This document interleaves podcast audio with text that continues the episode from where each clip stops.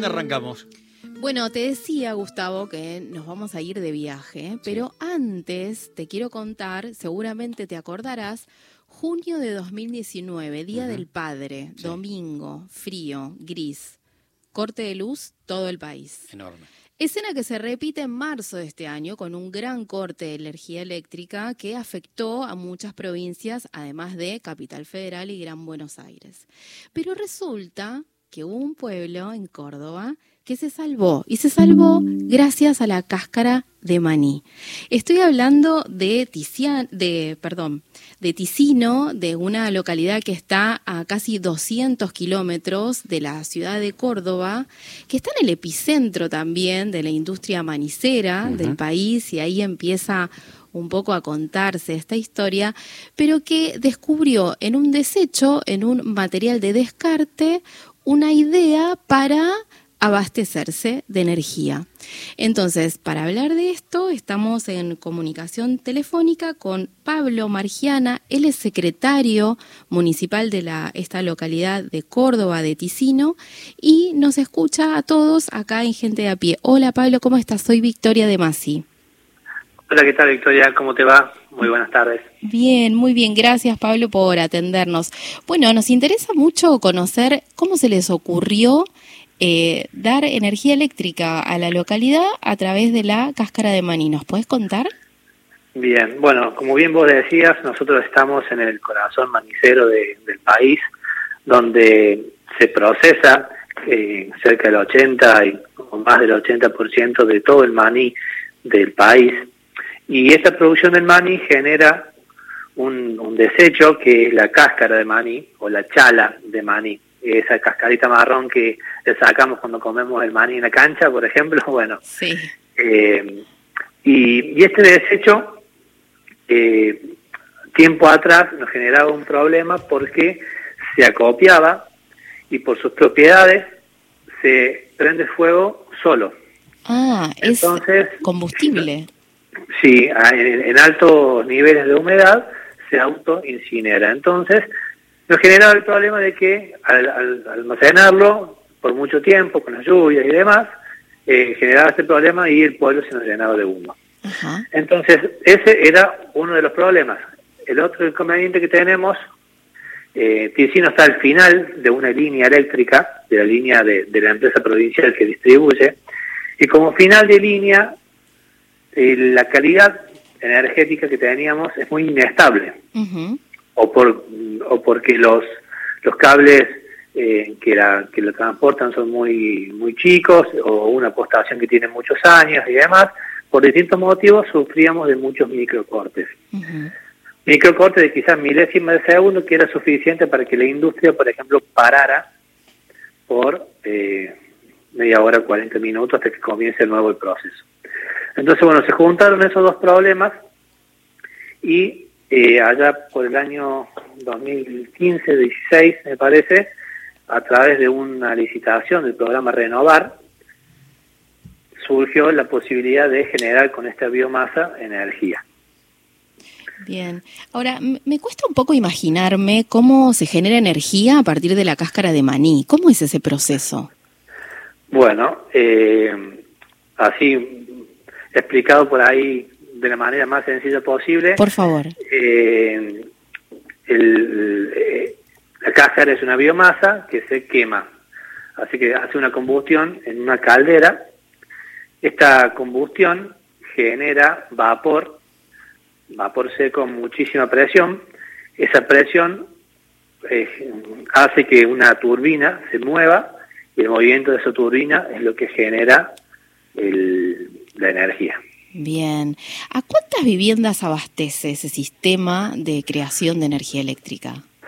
Bueno, hoy eh, alcanza para abastecer a las 3.000 familias, a las 3.000 personas de, la localidad y también eh, entiendo que es suficiente para abastecer a una, a una o dos localidades cercanas. Estamos hablando de aproximadamente 1.500, 2.000 familias, sumado lo que nosotros llamamos la línea rural, que es la línea que conecta, el, o sea, que alimenta también a los campos aledaños de energía.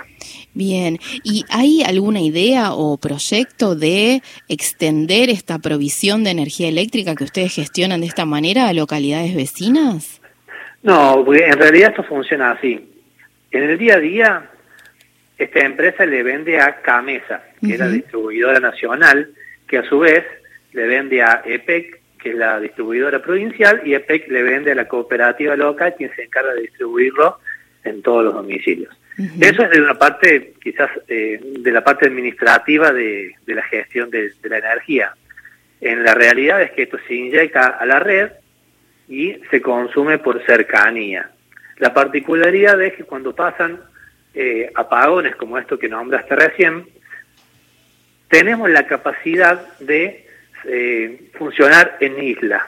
¿Qué, ¿Qué significa eso? Que bueno, cortamos, por decirlo de alguna manera, la salida de energía hacia otros lugares y funciona como un gran generador.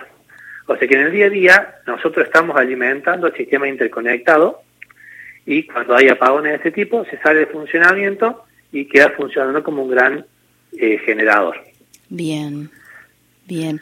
Pablo, ¿qué, ¿qué impactos tiene en la vida?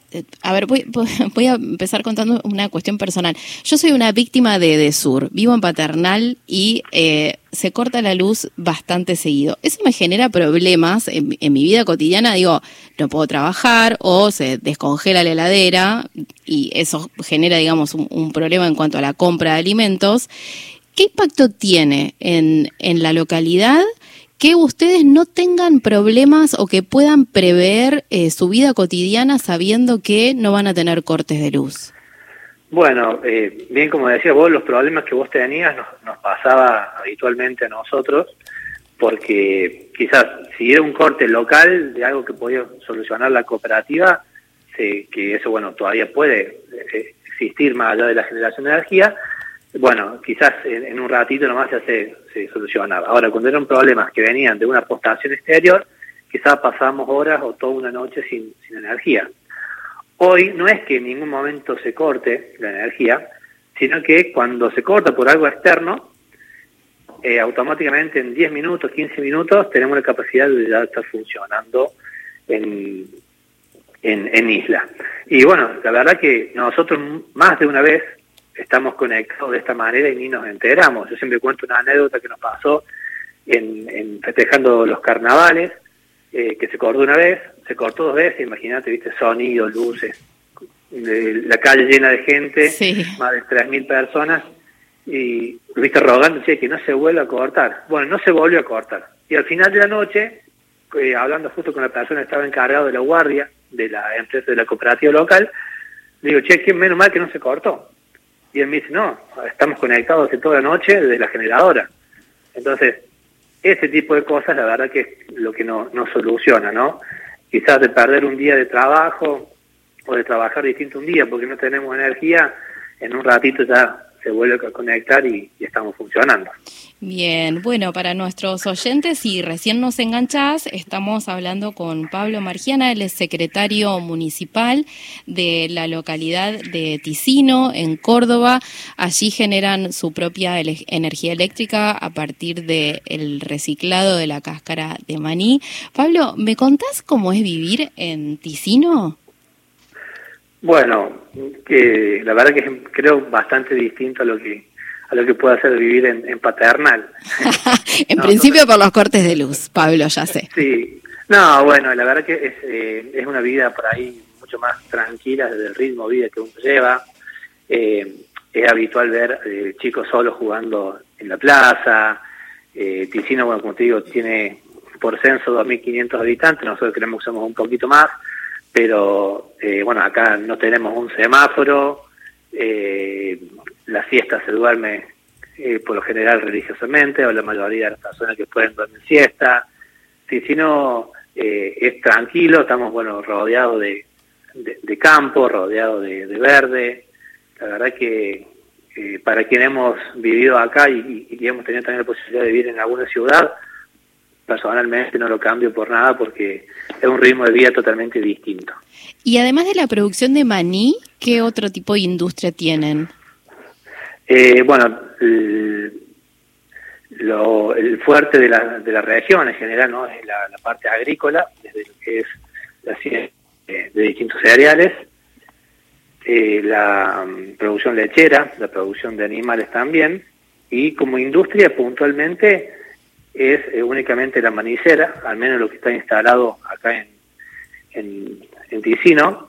Eh, digo manicera porque es lo que se hace el proceso, ¿no? obviamente que esta empresa también trabaja con distintos cereales. Y bueno, de lo que es maní se produce toda la cadena, desde producir la semilla hasta cosechar, hacer el producto final, exportarlo a todos los continentes del mundo y bueno, ahora también generando energía con el desecho. Bien, eh, última, Pablo, ¿hay posibilidad de replicar este modelo en otras eh, partes del país? Digo, no necesariamente con la cáscara de maní, pero quizás sí con algún otro elemento que sea de desecho. No sé si ustedes lo tienen indagado, investigado. Sí, claro, o sea, en realidad cualquier eh, cualquier eh, región que tenga alguna biomasa disponible puede replicar este mismo, hablando siempre no de este mismo sistema. El, por ahí el, el, inconveniente, lo difícil es conseguir el abastecimiento necesario de biomasa. Si vos me decís hoy, ¿se puede instalar en Ticino otra planta exactamente igual con maní? Y te digo que no, porque seguramente no vamos a abastecer con la suficiente cantidad de biomasa. ¿Cuántas toneladas de cáscara de maní necesitan para...? No sé si se mide así. Eh, se mide eh, por tonelada o por kilo por megavatio generado. Eh, estamos hablando más o menos de unas 90 toneladas por día ah. de biomasa. Bien, es un montón. mil, mil kilos por cada megavatio generado. Bien, entonces, si en otro punto del país, digamos, o vamos a hacerlo más grande, en otro lugar del mundo, existiera un tipo de material como este, pues, se podría replicar el modelo, digamos. El modelo es replicable, lo que habría que ver es eh, si la biomasa corresponde.